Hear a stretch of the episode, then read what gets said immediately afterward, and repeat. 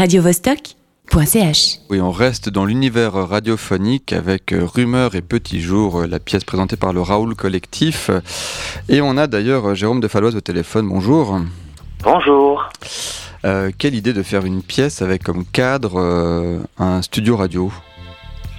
Oh, celui de pouvoir profiter euh, d'un espace d'oralité et surtout aussi de, de, de trouver une situation euh, qui nous permette de jouer à 5 dans le cadre d'une émission qui date des années 70 et qui nous semblait être une belle époque pour euh, raconter une charnière dans l'histoire du XXe siècle, euh, surtout en ce qui concerne la privatisation des radios publiques.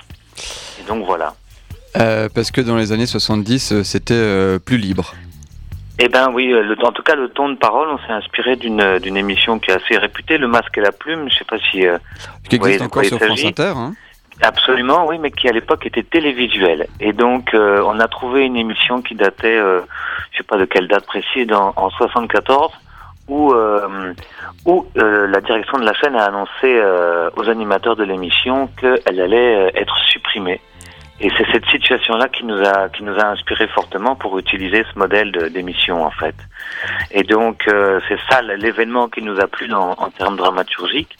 Et aussi d'écouter, on en a écouté plein, et de, de voir quelle liberté de parole ces gens avaient euh, pour s'exprimer sur des sur des œuvres, qu'elles soient littéraires ou euh, cinématographiques ou théâtrales.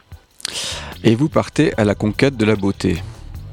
Exactement, c'est l'objectif, qu'on s'est donné. Et donc, chaque animateur euh, dans la fiction arrive avec une proposition euh, sur ce qu'il estime être de la beauté. Il la partage aux autres et ainsi ça discute. Et la, la recherche est commune. C'est qui nous semble aussi euh, nécessaire de raconter. quoi. C'est une recherche collective de la beauté, si tant est qu'elle soit atteignable. Et vous la, vous la trouvez? Mais étant donné la crise qui pèse sur l'émission, elle est difficilement trouvable, mais on la trouve quand même, ouais. Il y a des moments d'harmonie, par exemple, où on chante, où on joue de la musique ensemble, et là, on estime que oui, on, on la trouve un petit peu.